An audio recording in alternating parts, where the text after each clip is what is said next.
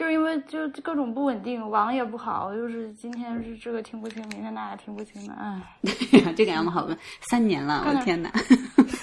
每次录音开始都要 就这样，对，浪就费这么这样长时间，就这样还能坚持三年，真是不容易。挺不容易的。等会儿你们俩开始录了吗？开始录了我都，开始录了呀。啊，行，挺好的。那刚刚这几句我就不剪掉。好的好的。啊，大家好，欢迎收听《博物志》。我们今年是借着过生日，呃，不是，我们今天这期节目是借着过生日的由头，名正言顺的闲聊，欢迎大家的收听。我们的网址是博物志点 FM。我们最近还有了自己的微店和淘宝店链接，大家都可以在本期的这个页面上看到你这。样说就好像我们，你这样说就好像我们有很多商品一样，老不得了，我跟你说，产品线那简直不得了，一个手一个手的 手指都能数清楚我们的商品数量。啊！还没打招呼，我是婉莹。我是大黄，大家好，我是小爱。上期节目，你现在听到这期节目的时候，上期节目应该已经上了。然后上一期节目呢，就是俩人的录音都没弄，都弄得不是很好。然后以我是因为在旅途中，然后换了一个麦克风就悲剧了。我我我是纯粹因为傻，呃，不不不，这个不能解释，这个不能解释你犯的错误。呃，感谢大家这个，首先还是要感谢大家三年以来的支持和陪伴，当然也有嫌弃和批评。嗯，呃，总之我们这个相互作伴，居然三年时间就过去了，是吧？是先先请先请那个小爱给我们念一个听众反馈吧，据说是很感动。因为这个听众反馈特别的应景，就是我们三周年啊。那我先跟大家念一下哈。呃，晚英、大黄、小爱三位主播好，选在三十岁的第一天写下第一篇听众反馈（括号顺带搞定了信用卡自动续费）。感谢博物志一直以来的陪伴，也见证了我和我太太从异国异地到团聚组建家庭。两个人从各自收听节目，再在聊呃视频聊天时讨论内容，到坐在一起去收听节目，去看推荐的展览，去参加线下活动，并及时分享快乐。三位主播给我俩带来了太多美好的时光。八月份对博物志，我和我的家庭都是一个重要的月份。博物志三岁了，我三十岁了，家里的宝宝也即将于这个月出生。预产期是二十四号，希望他早点来到这个美好的世界，和爸爸妈妈一起听三周年特别节目。把博物志会员作为送给孩子的礼物，陪呃伴随他一路成长。感谢主播们耐心看完我絮絮叨叨这一大通，最后祝节目越办越好。杨先生上，二零一八年八月六日。哦天呐，我的妈呀，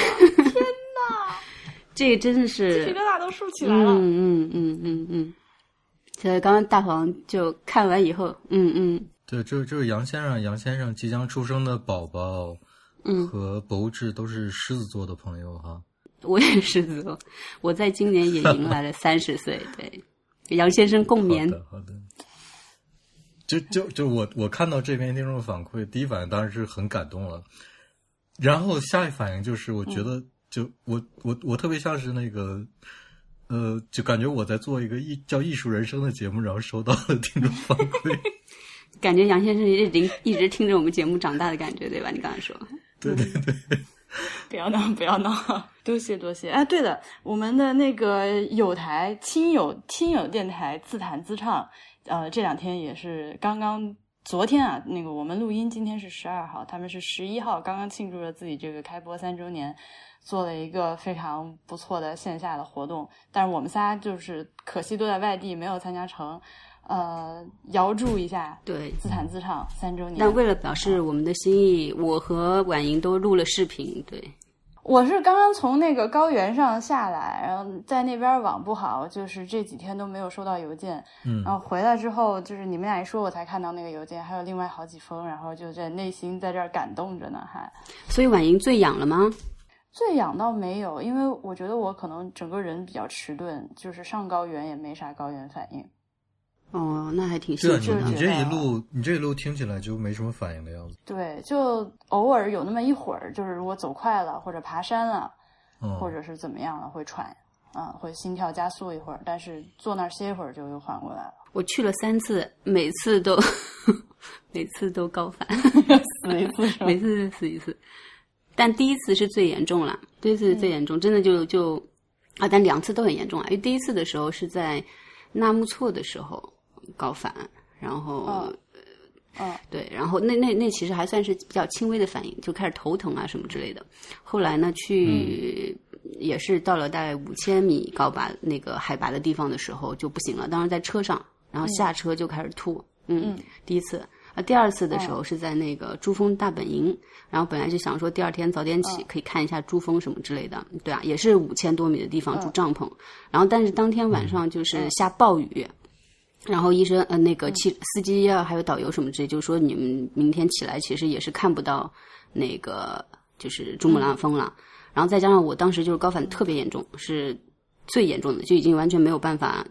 嗯，就起床啊或者什么的，就快没有意识了。对，然后但是你知道，就是说去西藏的话，你一般这种情况都是包车嘛，所以我们是和不认识的人一起。那如果我身体状况不行的话，需要返回的话，就可能要连累全车人跟我一起返回。所以其实所有人都非常关心我的身体状况。结果到那边之后，我就真不行了。但是比较庆幸的就是，因为那天那么大的暴雨，其实大家也看不到什么了，对啊。然后司机就说，就决定回去了。对，就是说，一是我身体状况原因，二是就是说我们在这耗着，其实也挺没意思的。然后我们就又连夜返回，哦，反正挺 挺算是一件特特别的经历吧。OK 对。第三次就是参加同学婚礼是吗？对对对对，那那个时候就在拉萨，哎，不过那个也是因为我觉得是因为身体状况的问题吧，因为我去的时候就已经是在感冒，感冒一个礼拜了。虽然有努力的康复，因为就是传说说你感冒不要进藏嘛，嗯，因为就是说可能高原气候会容易导致你肺水肿，对啊，然后呢就可能弄不好的话，估计可能就挂掉了或者什么之类的。那我可能也没想那么多吧，然后去了之后的话也就还好，反正头疼，反正就一直头疼。然后又因为待的时间特别短，我是连夜从东京，然后再去到武汉吧，应该是，然后在武汉坐凌晨的飞机，第二天早晨到西藏，然后参加婚礼待一天，然后第二天再返回到日本三天，那特别神奇，对啊。太折腾了。然后就跑到西藏去参加一个婚礼，哎，你就觉得现在交通真是便利啊。嗯，你这是冒着生命危险去参加婚礼。感冒这个事情，因为我自从上上期节目就在感冒嘛，然后到现在一直没好。呃，我我以为我去西藏肯定能好的，反正也没好。但是就这么硬着头皮进去了，居然也没啥事儿，嗯可嗯，能运气不错。嗯，我觉得可能有太多不确定的因素。嗯，所以高原反应基本上就是个完全随机的选择，是吗？我感觉是，就是你其实没有一个特征，就说哎，这个人肯定不高反，这个人要高反什么之类的。嗯 HP 好像也还好，他我们俩也就是在那个你说那个纳木错那个五千一百九十米那个山口的嗯地方、嗯嗯，有点感觉，是米拉，叫什嗯么叫什么米拉米拉什么？我记得反正就是山口嘛。嗯说到纳木错，我就很生气，因为就是那个路特别特别的差。我们先就是过了那个过了那个县城，然后要去纳木错景区的时候，这个里面还有六十千米的路，六十千米的路开了一个半小时，嗯就是那个路就是跟就是狗砍，就跟巨人在上面踩过一遍，奔跑过了之后的那种效果。呃，但是它是它是呃柏油路面嘛，只不过是坏掉了，是吗？不是吧？不是不是。尼姑就是尼姑当叽的，你也看不出来什么路，就土路的感觉。其实我倒是觉得挺神奇的，就是说这个不都是就是旅游的这个特怎么讲，就大家一定必去的路线嘛？我不知道为对对我不知道为什么这么多，因为我去像我第一次去，可能都已经十年前了。那为什么就是说这个道路的这个整修啊，这一直没有跟上？我觉得挺挺神奇的，还是说他们就想保持这种原生 你这政府官员的语气，还是想要保持这种原生态的感觉，我不是很懂，因为我觉得确实有一些地方应该，而且我我觉得是有这个必要，而且也有这个资金是可以做这个事情的，我我不是很搞得懂其中的缘由哈。高原上修路肯定是比较艰难一些嗯嗯嗯了但是我这个确实是意外，因为去之前。嗯所有人都在跟我说说你本来身体就不是很好，你要注意嗯。小心高原反应什么的，我就很担心这个。嗯。结果没想到去纳木错这个高原反应没啥大事儿，就是颠的我，嗯。就坐在那个大巴车上，就是颠的，就是随时就是觉得自己要从那个路上翻下去的那种感觉，因为嗯它整个你从拉萨开车开到那个纳木错。就是几乎沿途都是呃，一开始是鸭子三不江嘛，然后往后面就是有那个就是雪山汇下来的溪流，嗯嗯，就是沿着溪流在开。嗯有的时候那个路特别窄，你就觉得好像这个车一颠，你整个车就要下去的那种效果。嗯嗯嗯然后后面还有几个那个呃，有几个有几个车上同行的一些男士，就直接已经被颠吐了，嗯嗯，纳木错的有有有平均海拔大概有多少？四千多。四千多，嗯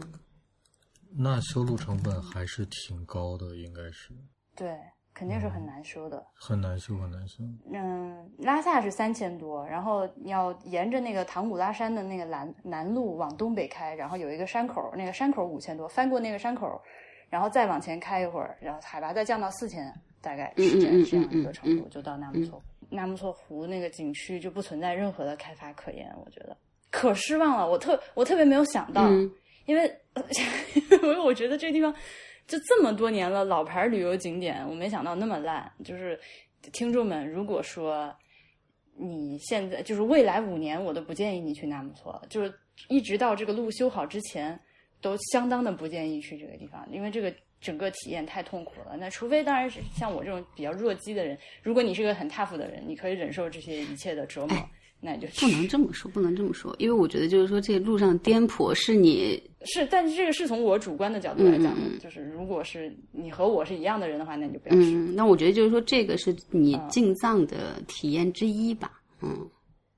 当然还有很多很多东西啦，嗯你就把它当做这个是西藏旅游中的一环，你好多时候其实就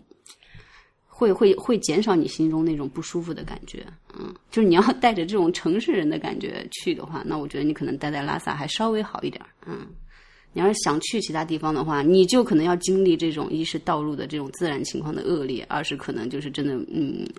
不能说是民风吧，就是可能会经历很多骗局或者是主要是厕所不干净。低素质的一些东西，对的，然后包括厕所。我当时，然后吃的也特别贵嘛，因为毕竟你在高山上，所有的东西都是几倍几倍的翻，都这嗯没问题，嗯这我可以理解，完全可以接受。但是厕所真的太恐怖了。我们这个路上上了一个两块钱的厕所，这个钱倒是便宜，但那个厕所真的是我就是。就只有我小时候家里面就是那种小城市农村里面那种公厕才能有那么脏，就那之后再没上过那么脏的厕所。哎，我当时进就是一边嗯你说强忍着呕吐，一边在尿尿的。嗯我当时进那个灵芝的时候，然后中途还是在一个那种就是说。呃，停靠站的地方吧，然后它可能有一些餐厅啊，都是那种农家菜什么之类的，巨贵。然后当时一车人，嗯然后就抢着吃，吃完之后上厕所，然后他 那个厕所特别厉害，就是它是呃怎么说呢，就是反正一个小房间吧，悬空的，嗯，下面有。你就是它，它你知道他们都是蹲坑嘛，然后坑是可以看到下面的，然后它下面是不是那种我们的那种自然的，就是冲水道那种哈，它是直接就是下面有一个大坑，然后有个圈，那里面圈是养那个藏香猪的，等于你拉的屎直接拉下去，然后 藏香猪养藏香猪，你知道，我当时因为那个之后，我本来他们说藏香猪好吃什么之类的，我再也没想过藏香猪的事儿了，我觉得太可怕了，嗯。嗯，啊，这个就是我们古代的厕，古代的中国的厕所。我其实挺自然的，就是，对对对，有有有一个挺好的点，就是我我觉得通过这种反差，我们能看到这个国家发展有多不均衡。因为那个旱厕下面通风风很大，所以不会臭。就是你在很多很多的人拉的屎上面拉屎，你也不会觉得臭，因为下面风都被吹走了。嗯嗯。好，我说完了。嗯嗯。你就是刚刚大黄说那个发展不均衡的事情啊，其实真的是，嗯，因为我朋友，我之前参加婚礼也是，我就是西藏朋友嘛，嗯，他们包括他的朋友的话，都属于就是说家境相对来说比较好的那一批人，那就本身就在拉萨或者西藏境内的话，就这种所谓的不均衡也是特别特别特别的明显，嗯嗯嗯，那我觉得就是在拉萨市区的那些年轻人，我不是之前跟你们说嘛，我开玩笑说哇。潮的都比城市，就比我们这就是一二线城市的青年还要潮呢。什么东西新，他们可能就用什么，包括可能也是因为有一些就是政府的这种嗯、加成在里面吧，嗯，所以其实他们很多时候可以更快更好的去享受到一些东西，嗯。但是你再往周边去走一走的话，就真的嗯，就感觉好像有一些地方还真的是在非常原始的一个一个一个感觉，然后又因为就是说被现在这游客啊，对，然后这种城市化的这个进程在冲击的时候，嗯，有很有很多看上去有就是所谓的就是说，嗯，比较恶劣的这种人性的东西凸显的就还挺厉害的，嗯嗯嗯，乱象就是现在的嗯嗯嗯。呃经经济经济原则和和以前的那种处事方式撞到一起，对，产生的一些乱象。嗯我觉得现在应该可能更严重，就我觉得就是说，你到西藏，首先你要想说碰到说非常淳朴的藏民，又友好，然后又热情，然后又招待你，又什么之类的，这基本上是可能我觉得现实中不太存在。嗯，我我觉得在主要的旅游线路上，应该是看应该是很很难看到的，很难遇到嗯嗯嗯嗯，除非你你偏偏到偏到一些游客都不会去的地方，那应该还是那这我觉得可能就还是相当好。对，对相当本土的状态。嗯对，纳木错我还没有那个吐槽完，就是除了厕所脏和什么，就是还有人放巨大声的那种可怕的那种音乐之外，然后 HP 还被偷了钱包。为什么还会有人放音乐啊？在纳木错啊？他婉莹说了这两句话之后，你你关心的是为什么会有人放音乐？对不起啊，在在 HV 被偷钱包好惨哦。但是为什么会有人放音乐啊？在纳木错？对啊，为什么会有人放音乐啊？就是那个湖边有，就是有一小片那个各种小馆子啊、纪念品店啊，然后两个公厕嘛，然后离湖最近的那个地方，就有人巨大声的在放一些，就反正就很恐怖的。嗯，但这个至我至少十年前是没有这个东西的，十年前就只有 OK，帐篷，对，只有蒙古包。哦，那现在都是已经盖的一些简易的小房子了。嗯，嗯，就是什么沙县小吃必然是有我的。天哪，我们当时没有这些，嗯当、当时也有简易的小房子啦，就是对，然后里面就非常简易嗯嘛，然后大概可能大家七八个人什么之类的在里面睡一个大通铺，然后给你两瓶两个热水瓶，嗯就大概是这样了，对。反正我对那个地方印象极其的不好，就是弄得特别的脏乱，然后再加上被偷了钱包，而且很很搞笑的是，那个钱包里面根本就就只有几十块钱，他偷去之后是没有用的。但他是偷的时候他也不知。道呀。因为问题是我们包里其他东西都比钱包值钱，有相机，有无人机，有耳机，有手机，有各这这那那。你你是说你你的钱你他的钱包是在一个大包里被拿走的吗？对，在背包里，那也挺神奇，而且应该是就是把背包拉开，然后他嗯应该，而且因为这个我刚说那些东西都是堆在包里的，就你要翻到钱包，你是要翻一翻的。他是就放过了这些东西，然后挑走了钱包，然后又把包拉上。好神奇我们啊！就车已经对开走纳木错，过了很久才发现钱包没了，因为根本没有想到会有人会拿这钱包，觉得钱包里面那你确定是别人偷的吗？不是掉对，一是丢丢了，二是可能就是跟你们住在一起的人拿的，因为这个不太符合 小偷的手法，我感觉车。上的人，对啊，不太符合逻辑啊！车上的人都是各个各个学校和天文研究院的老师们，然后对不起啊，老师们，就哎，你你这个不行，你你这个你你你你你你你不你不要你不要用这个来去没有，但因为车上我们下车的时候，大家都是把包放在车上的，嗯嗯嗯嗯嗯。就其他人的包也在车上，而且我们是在车最后面，那那所以其他人都没有丢东西，没有，就只有 HP 丢了钱包。那你那就我就怀疑了，就是你你真的不确定他是在哪地方掉的吗？不可能掉啊，因为我们就全程只用了一次钱包，然后就我看着它又装回去了，拉好拉链儿，就是上那两块钱的厕所的。那这件事就很诡异啊！你你等于说有个小偷跑到车上去，只翻了 HB 的包，然后把其其他东西都没有拿，把钱包拿走了。反正我也不懂，就我这事儿我没懂。这个但我我觉得啊，有就是说点怪。婉莹可能因为这些客观的这个环境，造成了他对就是可能去了一趟西藏的印象不太好。但是我个人对于西藏的大山大水，我是非常的，我是觉得非常值得一去的。然后就是虽然我之后就跑过很蛮多地方，但我仍然觉得就是你看西藏的这个自然风景的话，仍然是非常。很很值得去，我觉得，包括跟纳木错，然后包括你后来就是可能因为心理原因，你没有去羊湖嘛，对吧？嗯，我主要我因为我后来就是也去了一段时间了嘛，我不知道现在怎么样，但至少当时真的是觉得啊，处处就是怎么拍你都觉得特别的好看，然后当时就是从从下了飞机，然后开始坐上大巴，然后就进藏，基本上一开始看到什么都觉得哇，好好看呐，就各种拍，各种拍，各种拍。然后呢，当然你去到一些特定的景点之后，就发现就是永远会越来越好看的那种，嗯。我觉得我可能还是有机会应该自驾，跟大家一起不行，因为我特别爱尿尿。嗯，那 竟然是竟然是这种原因吗？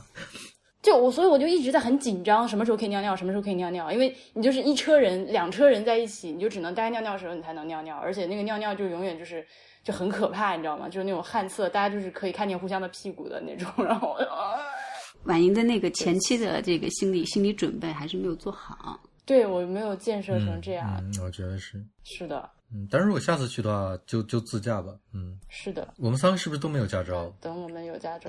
我对没有驾照，我正在说等我有驾照人。继三个人从来没有去过美国之外，就是还得有一定的驾龄，那个道路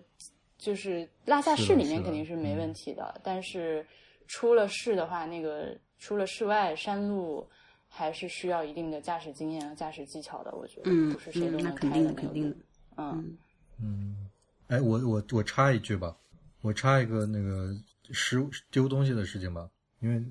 放到别的地方就不合适了。因为婉莹说呃，HB 丢钱包这件事情，我就也想讲一个我我上周还是上上周呃的一件事，我觉得拿来对比还挺有意思的。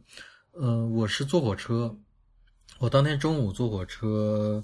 的时候，我下车的时候，呃，我把我的 IPC 落在火车上了。IPC 你们知道是什么吗？是啥？呃，iPod Classic。你 装什么逼呀？哪有人简称 APC 的，大哥？IPC 大家都这么简称的。是德国人都这么简称吗？不是的，是发烧友圈都这么简称。好好，其实大王老师就想在这里抖这个包袱。其实钱包不重，丢东西不重要。嗯，你接着说。OK，我这样抖包袱。然后我后来我就发现了，我发现了，而且我我为什么知道呢？是因为我我那个下下车的时候，我把呃下车之前我把耳机从那个 iPod 上换到了手机上。我清楚的记得我把 iPod 就放在旁边的座位上了，所以我就下车了。下车的时候我就没注意，我就把它落在那儿。呃，那是中午，我是直到下午的时候，快回坐火车回去的时候才想起来这档子事儿，就说找我的 iPod 找不到了，我就突然意识到啊，我落在上一趟车上了。呃，于是我坐这个车回去，又回到我呃，从就是就是落下 iPod 下车的那个车站，我就去那个咨咨询处问了一下，我说有没有人捡到这个东西送过来？呃，然后当时咨询处那个工作人员就跟我说没有。没有送过来，呃，当时德就是都是德铁的工作人员嘛，他说他说没有没有发现这个东西，然后他就顺便问了我一句，说你有在网上的那个失物招领系统上注册吗？我说我没有，他说你今晚回去就注册一下，然后如果有人找到就会通知你。我说注册这个就可以了，就不就我我我我因为我。原话都比较傻，我就我就完全复述一下。我说我就问他，我说注册这个是就可以了，我不用挨个站，就是沿途的那些站都打电话是吧？然后他就觉得我非常可笑，就说不用不用，你注册一下就可以了。嗯，当时我不明白这个注册这个是是个是个什么东西，我就以为像是那种就是你在网上登记一下之类的，就之类的这种东西。呃，然后当时我坐车回到回到家里之后，我就跑到德铁的一那个网站上去找了一下失物招领的这个页面。结果我发现出来的是一个特别复杂的登记的菜单儿，嗯，然后我现在详细描述一下这个菜单是怎么回事儿。他先先让我选我是在哪一种类型的车上丢的这个东西，就比如说我是在区域特快上，还是在那种所谓的对于国内来说就是动车上丢的，呃，还是说在那种呃慢车上丢的，还是某个州的。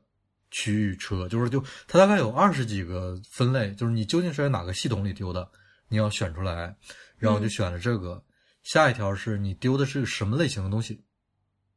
它里面有什么衣服啊、包啊、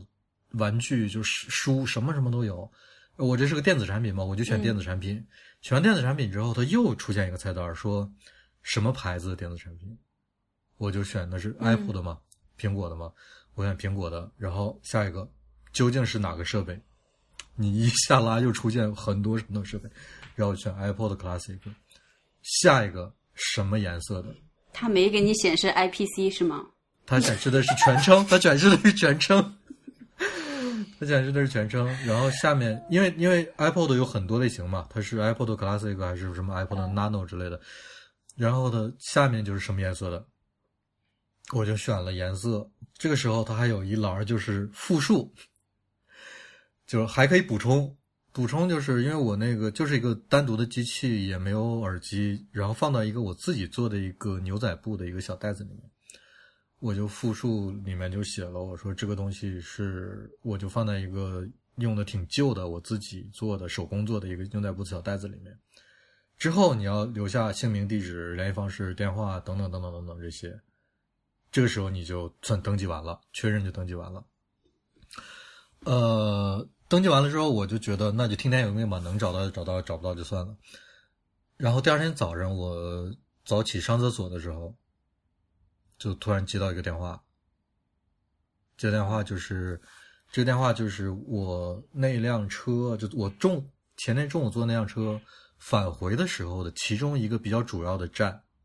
的咨询处给我打电话，他说你是不是你是不是先说你是不是谁谁谁？我说我是，然后他说你在网站上登记了，昨天你丢了一个 iPod，是个什么颜色的？还有一个牛仔布的袋子在外面。是挺旧的，是是这个东西吗？我说是这个东西。然后他问了我一句，他说这个机器的背面是什么颜色的？就是他其实还是要确认一下的。我就说是银色的。这个时候他就跟我说，你这个丢的东西被我们找到了，就是不是被我们找到，就是有人找到了，送到了我这个站。呃，现在你可以自己来取，也可以按照我我按照那个你的地址寄给你，然后你们你回头我给你个账单，你把邮费付一下就好了。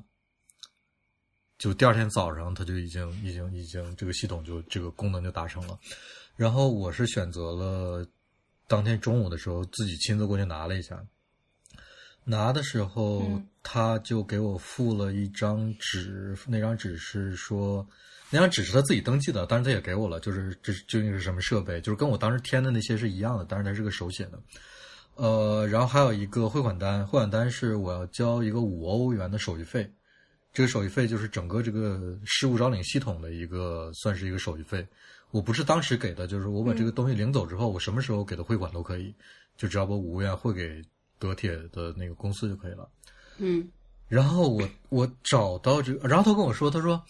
呃，其实每天丢东西的人很很多，丢的东西也很多，登记的人也很多。也不是所有的人都能找到，就是我他那意思就是我找到其实还挺幸运的，我也觉得挺幸运的，但是我其实还挺震惊于这个系统的整个的那个完善和效率的。嗯，就如果只要是捡到你这个东西的人是好心的，他会把这个东西送到火车站的工作人员那里，就一定会能联系到你。这个跟在日本差不多，我在日本，我大概丢了六七次东西吧，除了有一次那个钱包，但我那个钱包丢了三次，在不同的地方，因为不同的原因丢过，就是最后一次是真的没找回来。但我觉得不是人的原因，是我那钱包可能真生气了，每次丢就丢它。然后呢，除了之外，然后还丢过丢过包，然后丢过电脑，然后等等吧，全部都找回来了。对然后，所以就是说，这些所有所所有所有丢的东西都是喝多了以后丢的，是吗？屁嘞，一半以上吧。但是但是就是除了就是说，在日本的话，除了就是没有你刚才讲的，就是说这个网上的这个系统它要登记这种这个流程之外的话，其他基本上是一样的。就基本上的话，如果你丢了东西的话，你可能会先去找你附近的警警局、警署，他们有小的那种，就是对小房子，然后你就跟他复述，然后复述的内容跟你刚才一样，他们问的内容也都是，就是很详细的去记录你的东西，然后就会给你一张这个丢东西的一个号，然后如果有就是人找到跟你复述就是描述的东西差不多的东西的话，他会给你打电话，然后但基本上，比如如果你在电车上丢东西的话。嗯，然后你就会直接打电话给那条线，比如说你是在哪一站丢的，你觉得有可能哈，你就打电话给那一站。然后呢，打完之后的话，他可能会留下你的信息，然后他就会把这个信息呢，就是传给你呃整条这个电车的每一个站的站，只要有就是他们有负责人在那边。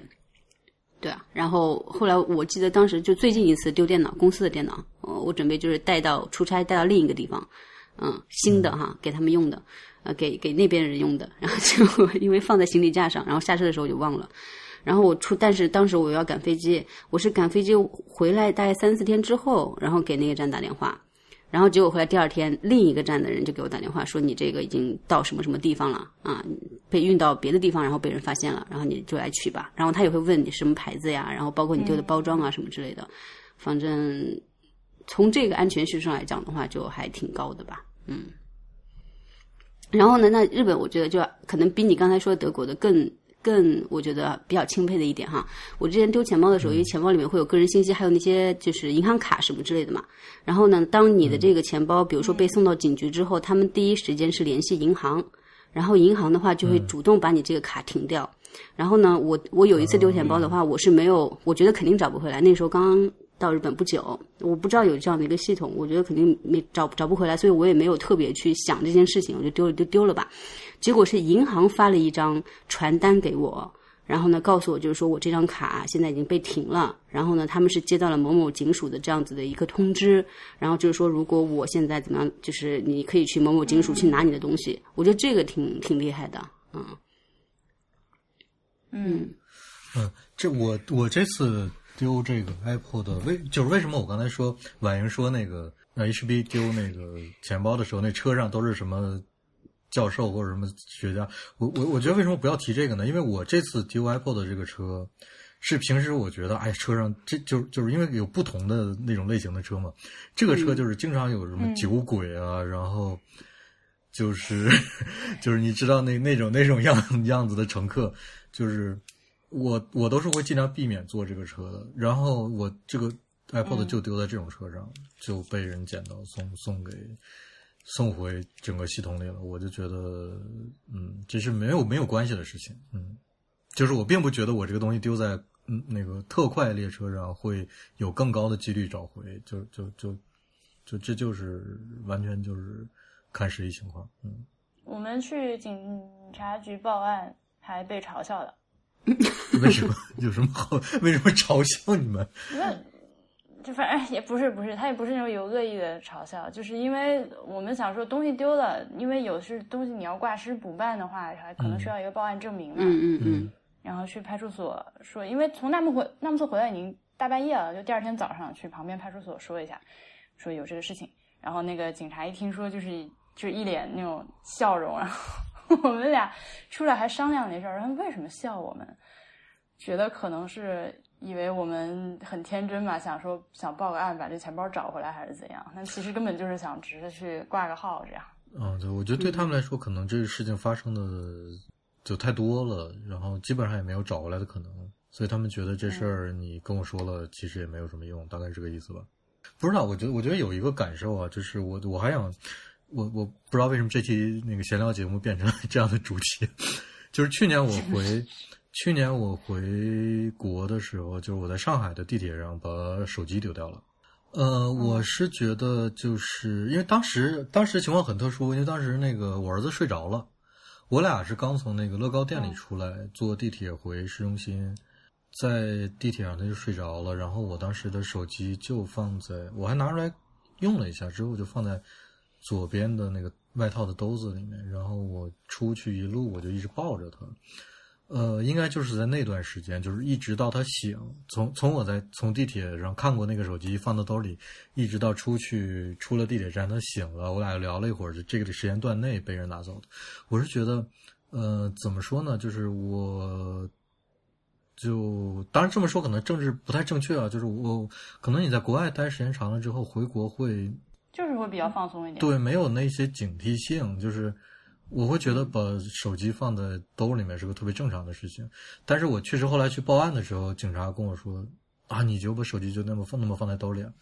我当时反应是：“那我身上有兜，我手机不放在兜里，我放哪儿？” 然后对吧？就是就这会有一个有一个冲突在这里面。就不是不是为了讨论什么，我就我就我就说这是一个我当时的一个实际的感受，就是我觉得啊，那可能还就是我自己没有什么警惕心吧，就是就就这种感觉。对，反正我们这把丢钱包肯定也是因为自己不够警惕，不管是下车的时候把包放在车上，还是去景区的时候把包背在后面。哦，是啊，哎呀，希望希望那个啊，希望以后情况越来越好，越来越不需要我们有这种警惕心吧。也希望大家丢的东西都能找回来。嗯，偷东西的人永远都会有的嘛。对呀、对呀、好的，那下一个话题。没有什么下一个话题，就是你刚刚说到那个在西藏那边会感觉就是很明确的感觉到不同地区的那个差异嘛。嗯嗯然后我自己觉得这种差异最极端的是去看了那个布达拉宫之后，嗯小爱你也去看过布达拉宫对吧？对，其实说实在的，跟我们俩之前一起去看那个大不是不是大 boss，，我们俩之前去看牛首山的时候，觉得牛首山太夸张太豪华了。嗯，但是看完布达拉宫之后，我觉得自己又太年轻太天那真。不是什么叫做夸张？一个级什么叫别做豪 华？感受一下布达拉宫，嗯就是，而且是那种让我不太舒服的夸张和难受。因为这个，呃，我我那天回来之后，我就我就跟你们俩说，我在西藏这个这几天感觉不是很好，嗯因为尤其是。嗯嗯，尤其是就是这个中二少女时期过了之后，对这个宗教这些东西脱敏了之后，再去看这个东西，就感觉尤其的不好。嗯，因为它事实上就是违反了，是吧？释迦牟尼本来的意思，然后弄得自己穿金戴银的，把宫殿修的这么豪华，然后一个达赖去世了之后，成千上万的黄金做那个巨大的一个。他们那个叫什么塔来着？反正就是它的一个金棺材了，还有做成个塔形，上面镶着成千上万的各色各色珠宝。嗯嗯但是藏民们就是生活的那么辛苦，嗯嗯嗯，那么贫穷，然后那么艰难的从远遥远的地方跑过来，又是围着你这山磕头，又是为你这种宫殿磕头，又是手里拿一把钞票，见着一个佛就往上塞钱，见着一个甚至有什么门缝门锁都往里塞钱。嗯但是这个话呢，因为我因为我不信这个宗教，所以我只能就是完全是以一个外人的角度来看，看着觉得心里有点难受。就是我我对这个问题，其实我也我也想过，就是这个是我没有想通的一个问题啊。就是你刚刚讲，就是说你的信众对是是这样子的，但是呃，特别你就是佛教嘛，那种身无一物的这种就教一下，然后你又把自己做的这么的嗯富丽堂皇，对。但我觉得很多时候可能，当一开始的时候，可能是因为民众他们愿意把自己有的东西都给你，然后对，自然而然的造成现在这样的一个状况。但是，呀，是的呀，信众就是这样的，对不管你是个宗教，你还是个 idol，都是在那儿捡。但我确实想不通了，那就是说你现在有了这些金银财宝，你有了这些财富之后，那你是你有有义务 或者有必要去去又把它再去造福于群众嘛？就是这个东西我，我是我我没我想不通，对，所以我我我没有要 反驳你的意思。这这对，这也是我想的一个问题，就是，嗯、比如说，反正就是你你你无论是那个呃，当然泰国也有那些什么什么佛寺的金顶都被贴的各种金箔那种，就是我究竟这东这这些财富或者说呃人类普遍意义上嗯觉得贵重的那些重金属，那这些东西究竟对于我这个宗教，或者对于我这个本身寺寺庙本身，我是不是能够拿它拿它来做点什么？还是说我就让它是一个信仰上的一个标志，让它一直存在在这儿？就这个钱对于你来说，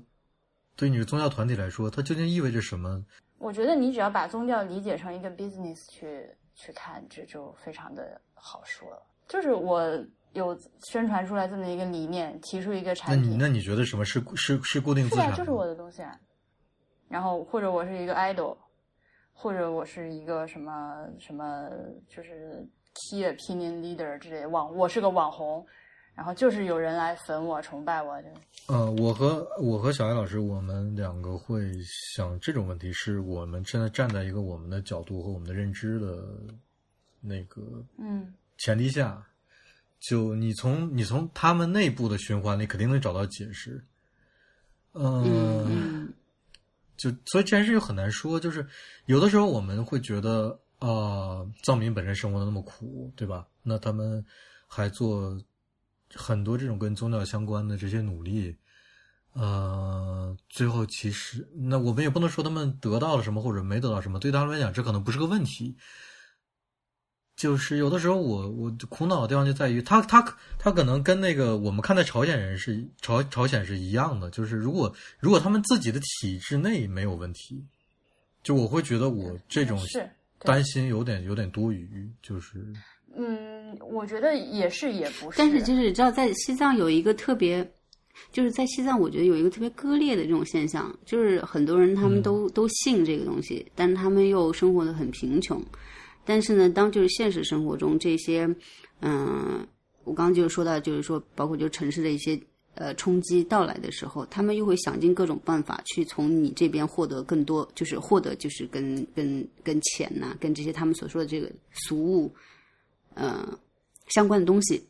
但是呢，在信仰层面上，他们又显得好像特别的虔诚，他们可以把自己所有的东西再再给你。我觉得这个挺挺有意思的一个一个一个现象。这就是社会的发展拉大到一定距离之后，它没有中间的过渡阶段，然后两边就直接撞在一起的结果吧。嗯。像大黄说的那个事情，我觉得也是也不是，嗯。就是那他客观上是不是就是有很多藏民生活的非常的贫苦，卫生条件也非常的差，医疗条件也非常的差，教育条件也非常的差。就是如果说这个这些人确实是他心里面啊、我就是真的是我非常的虔诚，嗯。我过得清苦一点没关系，嗯。我每年想去不管是转山转湖，还是去贡献很多的酥油或者是金钱，嗯。嗯。我都心甘情愿。那这个我们站在外人的角度上，我肯定不会对他指手画脚，说你这个生活方式有问题，嗯你需要改变。嗯但是客观上，他就是他如果愿意就是走另外一条路的话，他如果把愿意把自己全年更多的这个就是工作日的时间花在就是这个宗教活动之外的情况下，他生活确实会有一些改善。我我只是说，我只是描述这个情况，嗯然后再加上看到那个就是不管是寺庙里还是宫殿里面是那样一个奢华的状况之后，就觉得嗯。可能我整个人就确实是一直以来比较左派吧，就那个喇嘛是真的就是在拿着一个扫帚和搓箕在地上扫钱，嗯嗯嗯嗯嗯嗯，但是这确实是就是不同价值观没有办法互相来解释对方的问题。是，的，是的，这个我知道，嗯，嗯。唉，我们俩那会儿特别渴，身上没带钱，没带现金，然后就是布达拉宫里面买水必须用现金五块钱嘛，然后嗯。心里还想了想，要不要就从路边随便捡五块钱去买瓶水，因为那个因为那个地方真的就是随地随地都是钱，就是如果你脸皮够厚的话，嗯。你可以在那个里面拿很多钱，但是但是没有人会去这么做啊。就哪怕是我不信的人，我也不会我不去做偷盗行为。但是，you know，就已经到那种程度。好，前之前那个前两天去大昭寺的时候也是，因为一般人他是那个在广场上八廓街那个广场上，嗯会有人拿着一大一叠一叠的一一块钱，问你要不要换嗯零钱。对对对对对对，啊，这你这个一块钱就是换了之后进去就是见到一个什么各种扔嗯见到一个什么就塞一个。你知道我想到什么吗？我就不说了。不是你话都说到这份了，你你想到什么？我也不知道你想到什么。就是你去一，这话是不是不能放在节目里？好的，我没去过，我没去过这种地方，所以我不知道。我也是在电视里看的嘛。我倒有一点奇怪的是啊，反正还是其实还是说回刚才那个问题，就是我不知道要收集这么多钱干嘛呀？就我觉得这个可能是能会让我们在当时当刻觉得非常奇怪的一个问题。他就是你想想看，他做一个棺材要多少钱？建一个宫殿难道多少钱？难难道我收集这么多金子，收集这么多钱，就是为了让给我的主持或者给我的我的转世的这个也好，转世的那个也好，嗯，活佛也好，或者达赖也好，我就要给他一个特别特别，比如金子做的棺材之类的，嗯就是为了这个吗？我觉得有可能是哦，那就这个就不能妄议国事了。刚 刚这句删掉。好的，好的，这个删掉。就是我我我会奇怪，就是为什么最后总会落在钱上？嗯，可是信众就是会希望，我如果真的就是爱这个东西的话，我就是希望他过得更好。就是就好像 TFBOYS 就是有粉丝集资给他们仨人买别墅一样，你知道吗？就是其实也不是必要的，但是我就是想把我最好的东西奉献给你，因为我觉得你最能最方便给的、最容易传达的就是物。就是钱。对，对，但是我们也知道，世界上有挺多宗教是不会把最终的这个结果落在钱上，但我觉得很多宗教最终的结果都还是但是绝大多数都还是在钱上。对对对啊，就是要捐钱。嗯就当年呃，马丁路德的宗教改革不也是反就是反对的这件事吗？对啊，就是天主教搞搞出那些事情。Twenty minutes later. 呃，我们所以从十分钟之前说的东西不能放在节目里。然后因为因为你看你你上次我们不是提到一个多数人少数人的问题吗？然后你跟我说你不想跟我谈这个事情，就是我我真的就是我们不要只看到我们周围接触的这些朋友，我们就是少数人。想想，对你想想让你 Later. 对啊，就是今天好不容易三周年，感觉 聊的事情特别绝望。那你看布达拉宫的话，你没有觉得说布达拉宫的那些东西，你从艺术价值上来肯定它不行吗？先不要去想那些政治心态或价值者什么的。上来说也还好哎。那就是我我那个回来之后，我不就报告说我特别担心，因为就是呃我大黄你没去过西藏是吧？我没去过，他那个房子就是我特别担心，就看着就很危房。你就是没有见过直线是吗？在那个地方，对对，那我能理解你说的是大昭寺就是大昭寺就是没有直线，嗯然后布达拉宫因为比较新嘛，就是相对还好，因为而且就是那个石头的材质用的比较多，所以你感觉还好一点。但是有些地方还是很恐怖，嗯就比如它有一层就是因为做了一个那个，哎，那个塔到底叫什么呀？叫什么？反正就是喇嘛的那个金色的金子做的那个灵塔，就是它尸灵塔灵塔就叫灵塔，嗯就，在灵塔是吧？就是因为太重了，承受不了，然后后来又特地往下又挪了两层。呃，而且那个因为布达拉宫它是就是在这个时就是在漫长的时间里面一点一点嗯，它是一点点扩建加建的，嗯对加建起来的，所以就是你走在里面呢，你说好听一点是就是有一种有机的感觉，说难听一点呢就是没有什么章法，反正就一会儿这儿一会儿那儿一会儿上楼梯下楼梯的那种。啊，我我其实对这嗯种，我其实对这种建筑还挺挺挺着迷的，就是它它等于是自然生长的一种 类型。嗯，对对对对，你那你没事看看呗。但是就有些地方让你很恐怖，因为那个里面游人非常的嗯多，然后承重结构就是你脚踩着你都觉得有点，然后地永远是不平的，你知道吗？你就是一高一脚低一脚的，你我也不知道这个地板到底是用什么材质做的，它看上去看着像水磨石地板的那个嗯质地。但是你下面，你从下面一层楼板往上看呢，你又能看到那个木头的结构。完了，就是通道非常的狭窄，而且这里面到处都是明火，因为他们要点酥油灯。嗯嗯嗯，嗯，就是你上下走的那个楼梯是极陡的，就是已经就是八十度，几乎是垂直的那种嗯楼梯。然后一一群老头儿老太太在那儿，就是 是就是那种，呃，所以布达拉宫里面是没有电的吗？有电，也有摄像头，也有喷淋系统，这些都有。嗯，但是你但绝大多数的数感受，绝大多数照明还是明火是吗？呃，它不是照明，那个明火是用来供奉的酥油灯，哦就是每一个店里面都是一大盆油，然后中间点了这个。哦，那那那个玩意儿那翻了那就完了还好，那那那火灾隐患还小一点。如果是照明的话，那隐患就很大了嗯。嗯，大昭寺里面也是，就是也是点的那种各种各样的酥油灯。我记得就是今年前几个月的时候，不是说有大昭寺着火了吗？所以你这次去看的话，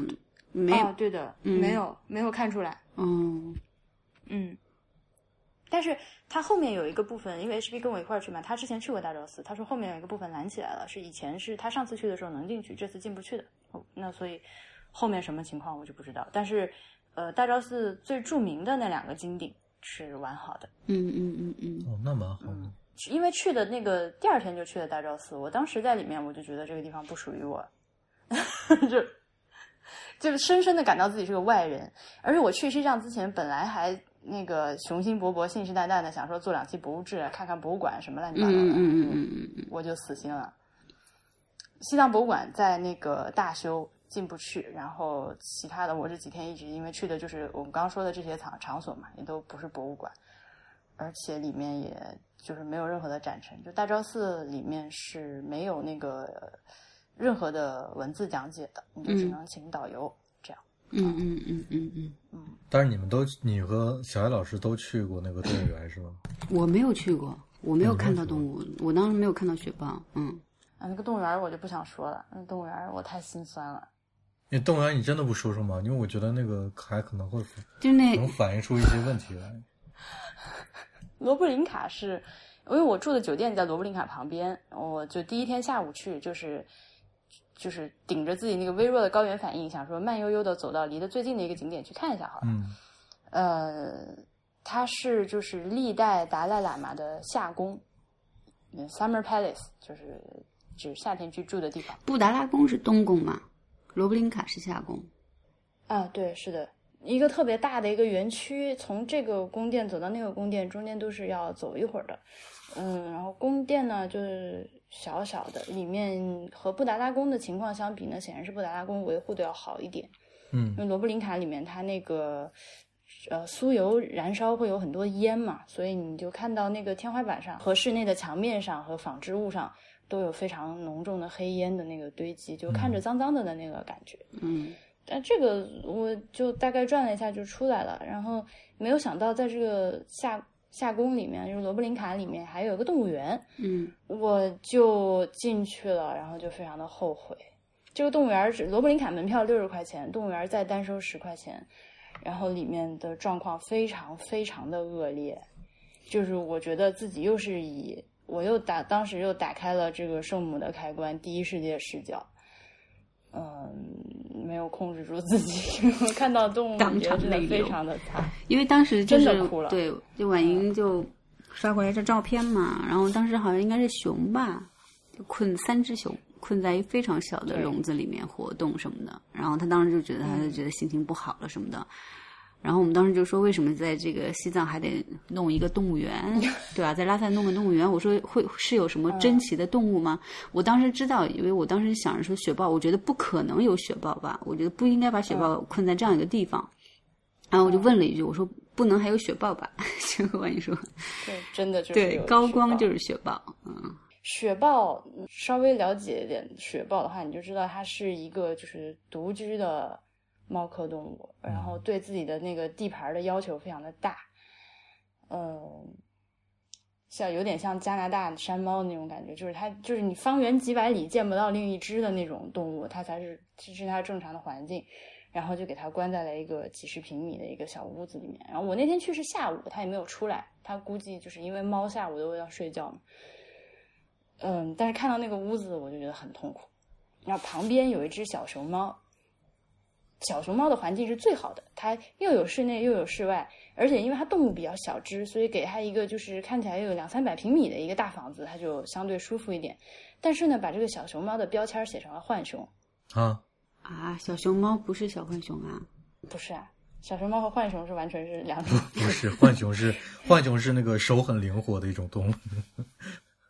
对，而且就是在加拿大那边，在北美，就是大家会觉得浣熊是一种就是家庭害虫一样的动物，因为它到你家里来会偷东西、破坏东西，住在阁楼里弄得臭烘烘的，就是就有点像黄鼠狼的那种感觉。就哎打引号手很手很灵活嘛。嗯，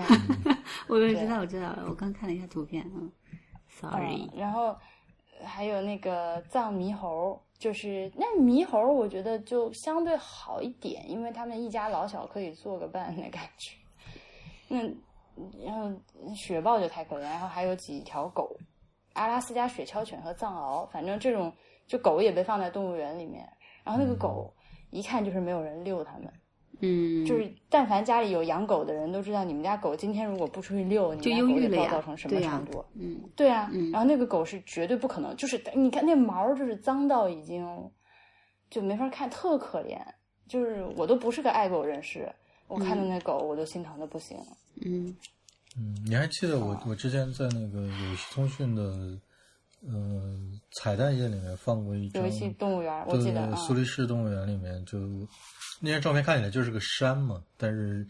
中间嗯。一个特别小的一个、一个一个山坡上藏着一只雪豹，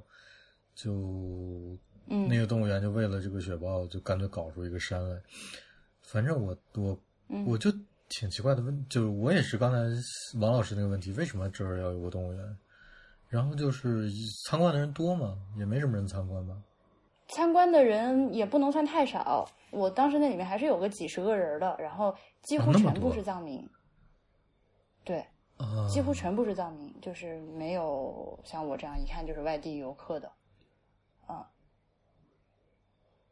我还觉得这个人员构成挺奇怪的，因为他们进去，因为藏民有些地方，你比如说你要是朝拜的话，都是不收钱的嘛，只是收游客的钱。但是这个动物园是要收钱的，但是他们反正也都进去看了。这个动物园本来是就是达赖他自己，就是你知道，就是贵族都会豢养一些比较珍稀的动物赏玩。这个来来历大概是这样，就是好像是十七世纪的时候这大概能大概能解释为什么里面有雪豹是吧 反正就，那你很难讲。？OK OK，我不要讨论这个问题。嗯，好嗯，对对，就来历是这样，然后后面这个和平解放之后，就这些动物就是，反正这个机构就一直留下来了啊，那还大部分的动物都转移到其他的动物园，这罗布林卡里面还是有这么一个动物园在，大概就大概是这样啊。但这是我的另一个这次的教训嘛，就是不要给自己找不自在，就是明知道这种地方看着难受就别去了。嗯，嗯我出来之后，嗯出来之后，我也在劝自己，就是咱们这个人和人之间的地位都还没平等呢。你这个 Me Too，这 个是吧？嗯女性的地位都还都还跟男的还差那么多呢，我也不知道我自己在操心些啥。因为正好这段时间博物志群里面大家还蛮经常讨论到这个 Me Too 的问题。嗯嗯。嗯，Me Too 就不展开了。不过，不过，因为啊，我我觉得，呃，可能他养豹的话，是因为本身雪豹在佛教里面的话，它也是算是神物，嗯，嗯，对，所以可能有也有这层意思。那究竟这是不是雪豹的意思，我们就不得而知了。对，明明是过生日，为什么把这个聊成了这样？是我们 从从从一开始到现在聊的话题都好沉重。那你就没有什么好的回忆嘛？因为说实话，就是说，因为我是哦，那当然有，有的有的。对呀、我们说好好那什么，因为我刚才我刚才也也讲了嘛，就对于说西藏的人先做不表，我觉得这个东西确实是存在一个很大的差异性，包括它那个地域性很强。但是就是说，对于西藏的大山大水，我本身是非常呃觉嗯觉得很很棒的，所以就是说。但我我觉得我有一个特性，就是我好像会过滤到一些很不太不太好的东西。当我回忆起一些东西的时候，我基本上都会想到好的东西。所以说我脑子里面只有跟西藏的，就是就是我只有那些美景，对，真的真的，嗯嗯然后或者就是很多东西稍微好像有点差强人意，但是我也把它想做一个。我在拉萨的时候还跟藏民吵过架呢，直接被骂 到，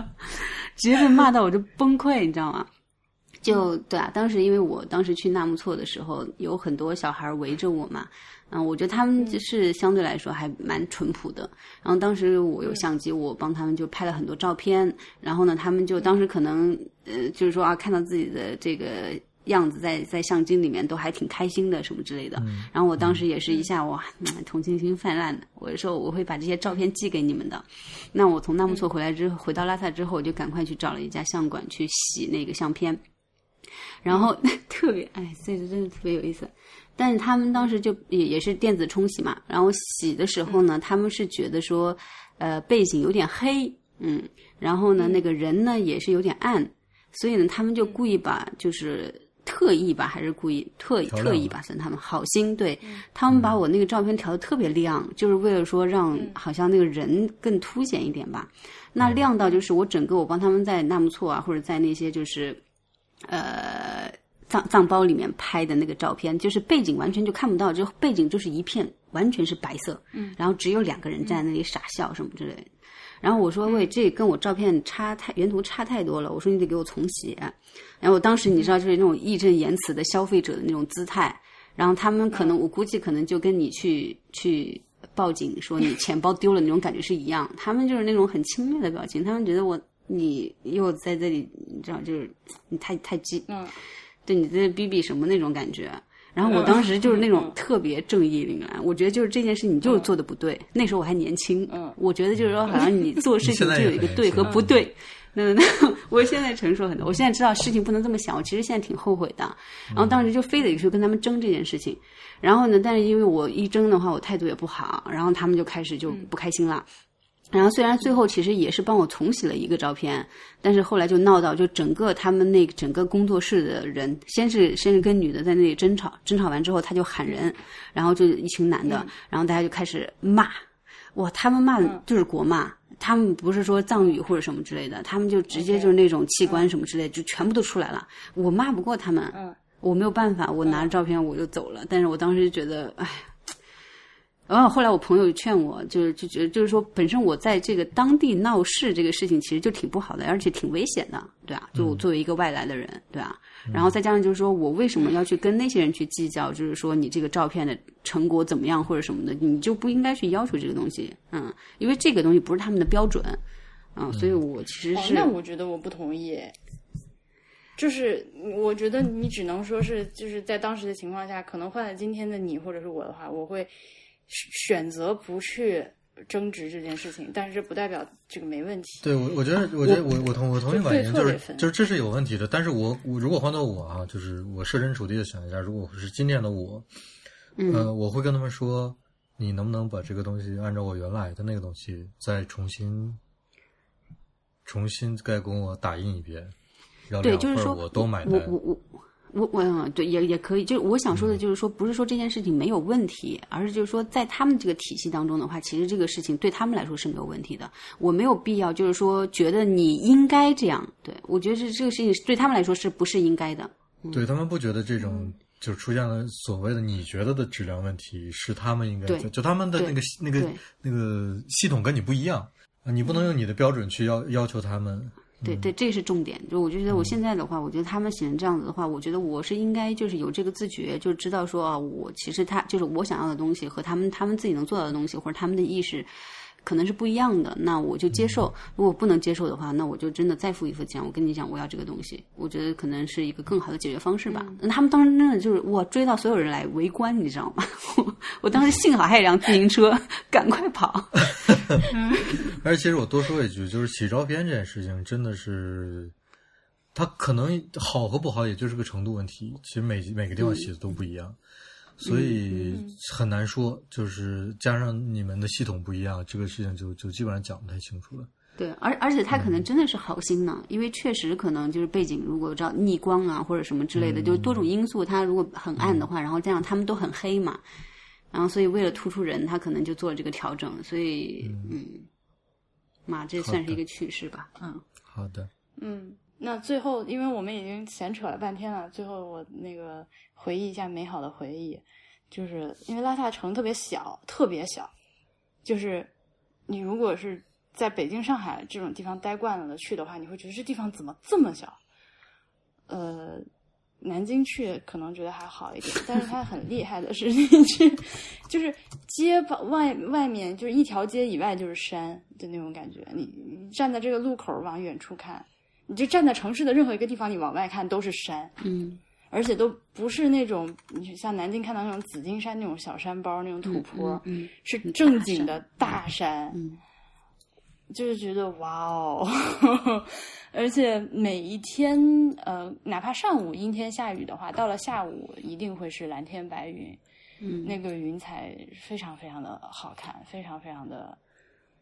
对，就也荡也因为它那个海拔比较高嘛，其实拉萨可能还好。就如果你再去往高处走的话，其实它的那个自然现象是特别复杂的。嗯，就包括当时我们经历的就是太阳雨，你是大太阳，然后开始下雨，嗯然后你往前开十米呢还在下雨呢，你再往后开十米它又是晴天，然后包括当时、对，然后中午的时候突然下个离云，那个地面和云实在太近了，嗯分界可以非常的近。然后还有就是，可能你就是突突然就下场冰雹，然后又开始特别热。对你记得我们就是小学的时候，教科书上学地理还是学自然的时候，就是当时特别讲到藏民的服装嘛，然后他们穿那个羊毛做的那种大棉袄，然后但是他们的袖子是可以拆卸的。就是因为就是昼夜的温差太大，然后所以他们可能就是在白天的时候会把袖子拆下来，然后等到晚上的时候再把袖子装上去，这样就是真正这种感觉。然后包括就你基本上我觉得还比较能常见到那种双彩虹甚至三彩虹。对，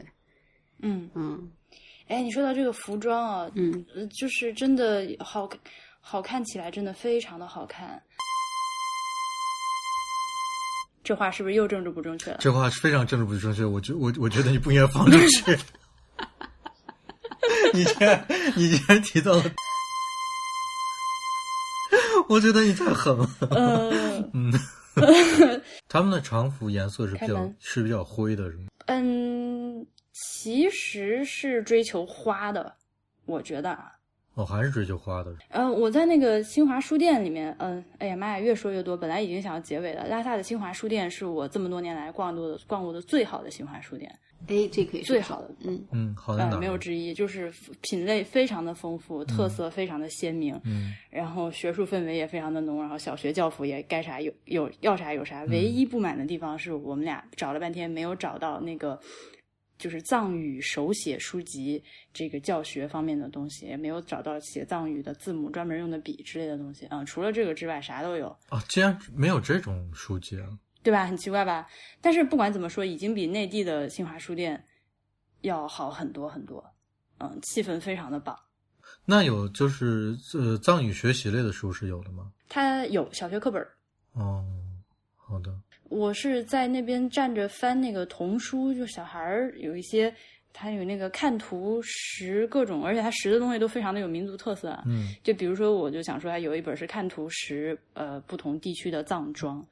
然后你看那个你就知道，其实藏西藏地区西藏不同地区的人，他穿的衣服是差很多的，所以。嗯，就是那我们在街上看到的呢，实际上通过我的观察，也确实看到了。我现在脑中能回想起的，至少就有四五种不同的女士的那个服装搭配的造型是不一样的，我就觉得很羡慕。嗯，因为人家就是有我们民族传统的服装，而且每天就是日常生活穿着，在街上走一点儿都不奇怪，大家都穿这个，嗯。嗯。而且这个衣服还挺实，就真的是挺实用的，嗯嗯，又还挺好看的，嗯。就非常好。咱就没这东西，但是现在其实年轻人愿意穿藏服的应该挺少的，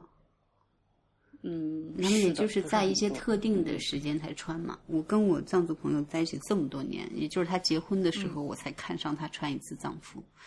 嗯但他穿的好好看哦。很漂亮，对啊。然后再加上因为本身结婚就是一件非常大的事情嘛，然后所以你像嗯、我给你发的照片，他就头上戴的那些珠子呀，然后脖子上啊、手上挂的那些东西，其实都是祖传的、家传的一些特别名贵的东西，珊瑚啊，然后绿松石什么之类的。但也就就可能真的是人生这么一次，然后要把就是祖上的、你妈妈的、你奶奶的，然后所有的有的东西全部都会在你身上这样搞起来。嗯，然后西藏特别有特色，就我觉得就是哈达吧，我你你有接触就是现海哈达或者什么之类的这个这个。有啊，出机场就看到有那个接机的在那边对献哈达。但是我我从开始到现在，我一直都觉得哈达的质量这么，就那感觉那么几毛钱，义不要市场结这种事情。不是，可是对啊，就是这个东西怎么就这么粗制滥造？然后你这个东西你就是洁白的哈达，然后代表最高的敬意或者什么，但是你拿在手上就是这么一个劣质的东西，我其实挺，哎呀，我觉得啊可能可能我不知道，我觉得就是因为消耗量太大了，这真的是太大了。象征的意味要大于实用的。在那个就是去朝觐的那个藏民，就是从大喇嘛身边经过，然后行个礼，然后都会给你每人都要带一条哈达嘛。那你这个如果是质量特别好的庙产那么丰富，也吃不消。也确实确实是，那真的真的就随便一个活动，那可能几千条、几万条的哈达就是就就就去了。去了所以其实我还挺挺，我有想过他们那个资源回收的问题，这些海达到最后是怎么处理的？就是如果真的说就只是扔掉或者什么的，这真的是非常非常非常大的一个那种垃垃，呃对对对对对对对，嗯而且它又不是什么可再生、可降解，都是那种化纤。对对化纤的东西，嗯，而且这但是个可以扔吗？嗯，应该不会有人扔掉吧？不能扔不能扔，因为那个那应该就真的是，那难道每个人家里面就，嗯累就专门有一个衣柜是放放哈达的？还是说互相互相会形成一个循环？就是我我我献给你，你献给我，然后最后其实那不是，但是他们拿出来都是新的。对对对对，而且就基本上都是，要不就比如说像我他们结婚典礼的时候献，都是先有因为会有说经的师傅嘛，献师傅，献完之后献给新娘新郎，然后其他活动的话都是一些宗教活动，你就是去寺庙参拜的时候啊，或者就是说有什么特殊典礼的时候，然后你要去献哈达，每个人手上都是一条，就是巨多时候就跟那一块钱一样，你好像随时随地的话都会用到。哦，那所以这个回收还。也不能说回收了，就是最后怎么处理，还真是挺大，是一个问题，我我其实一直有在想，因为它那个产量实在太大了，嗯。啊，我觉得我们听众里肯定会应该会有人知道这个这个情况吧。如果你知道的话，欢迎写反馈给我们，让我们也了解一下。嗯，嗯，就是寺庙门口的那个石狮子身上，反正都是基本上被那个哈达已经裹成木乃伊了。我没有夸张吧？对吧？就 可以可以想象，嗯，应该是那样的。嗯，就是上面全部拴的，就是就是一层一层一层一层又一层，啊，就跟咱们这儿庙里面拴那个许愿的签儿似的，那个那个密度。所以你那个婚礼还有啥好玩的事情吗？我只能就是说，藏民真的善于载歌载舞吧。是真的是吗？真的就是因为因为因为因为我朋友也属于那种比较飒爽的那种类型，他也不是很喜欢搞搞这个搞搞那个的。然后当时呢，就是我们就租了一个就是拉萨市郊的一个一个那种小怎么说呢？院子嘛，院子农家乐，对对对，院子，然后有几间房什么的。那你有一间是准备的，然后有一间就是都是宾客，就坐在每个房子里面，大家就是吃吃喝喝，就这样。然后呢，他整个典礼的话，就是那新娘新郎开始。嗯，就是要要结婚，接受大家的祝福。然后呢，有师傅在那里念经，然后每个人手里准备两条哈达。然后呢，师傅念经献给师傅一条，然后献给呃三条，献给新娘新郎各一条。对，然后就这样排着队经过，然后大家喝点酥茶，然后喝点酒什么之类的。其实就还蛮简单的，这个仪式就结束了。那结束之后的话，其实就是吃吃喝喝的一个环节了。那你都不用去准备什么，然后我就跟那些就是西藏的年轻人就坐在一起嘛，然后他们就是手机 都都是最新款的 iPhone，我跟你说。然后呢，点开对，然后播放器，然后随便放首歌，然后大家就跟着音乐就一起唱，那唱的真的就是，哎呀，然后你你知道你背后就是蓝天白云，你知道青山大水什么之类的那种，然后不要你不要催眠自己，你不要麻醉自己。不，我当时真的，我就是哎，就坐在这里，然后你知道，就有有树，然后呢，西藏天又舒服，然后再加上点微风，然后你听到他们唱歌的话，其实是挺舒爽的。嗯，我反正就是觉得，因为可能正好认认正好有朋友在那里嘛，所以就是一部分的话就会体验到比较另另一方面可能真实的西藏生活的那种感觉。然后呢，那西藏人民真的他们。嗯，我就说豪爽的话，真的，大家骨子里面都是有点那种气气在的，所以就是有时候晚上，比如说我们大家出去喝个酒啊，或者是唱歌呀什么之类的，很容易就造成一些 就经常会吵起来或者打起来或者什么的，就还挺正常的。而西藏人真的蛮喜欢喝酒的，嗯嗯嗯，但对朋，但他们就是很义气吧。我觉得就有点像你平你以前看香港古惑仔电影里面那种感觉一点，只是就是没有那么夸张，但是他们就是有那种，就是感觉好像有那种有有那种气气质在那边，义气啊或者什么之类的那种，嗯嗯，蛮逗的吧？就说个题外话，我们啾啾被大师加持过。就我当时，哦啊我当时去正好赶上一个西藏的某一个寺庙，但是我忘了是色拉寺还是哲蚌寺什么的，我已经有点忘了。然后当时就是大家，因为好像就是说大师要开光，嗯，多少年多少年这种，然后大家就排着队拿着海达啊那个哈达，然后给大师献哈达，然后呢大师会摸你一下，这样子的，这样子就是大家排着队。然后我当时就灌顶 嗯对灌顶，然后我当时就是抱着啾啾我就去了。然后，但是可能大师啾啾啾啾是啾啾是小爱的一只那个玩具毛绒猩猩啊，对，猩猩啊。然后我当时就抱着啾啾，然后在那儿，然后一看就是游客嘛，什么之类的。然后反正就可能在我快要到的时候，大师眼睛就已经盯着啾啾了。等到快到我的，等到到我的时候，大师一把就把啾啾给抓过去了。然后他把当时还有一个真的就是看起来很很尊贵的这样一个佛像，他把啾啾放在佛像旁边。对，然后呢，我献完海达之后，他摸了一下我的头，就让我过去了。然后我我又怕他把我啾啾就这么没收了，你知道吗？我一直在那等，等了好几人之后，然后大师对我笑笑，又把啾啾还给我了。所以我觉得啾啾也挺神的。啾啾就是如果大家那个早期的通讯有收到过的话，就是那个扮演了，就是原来就是那一只。对演示了一下捆绑技术的，就是就是他。哎，啾啾陪我走过，真的，我之前就是去西藏，就各种高反的时候嘛，就是脸就基本上已经扭曲到没有办法拍照。然后当时就是什么雪原呐、牦牛什么之类的，我就只让啾啾出镜什么之类的。所以，嗯哦，神奇的这个对，这个拍照是拍照是很难的，因为那个阳光太强烈了，就会照的我一直呲牙咧嘴的。就是你不管戴帽子、戴眼镜、涂防晒霜，都是我还是一直就是嘴都合不上，就、哎、就是那种表情，你知道吗？就 好嘞，好的，下期新节目再见，祝大家消夏愉快，拜拜拜。拜。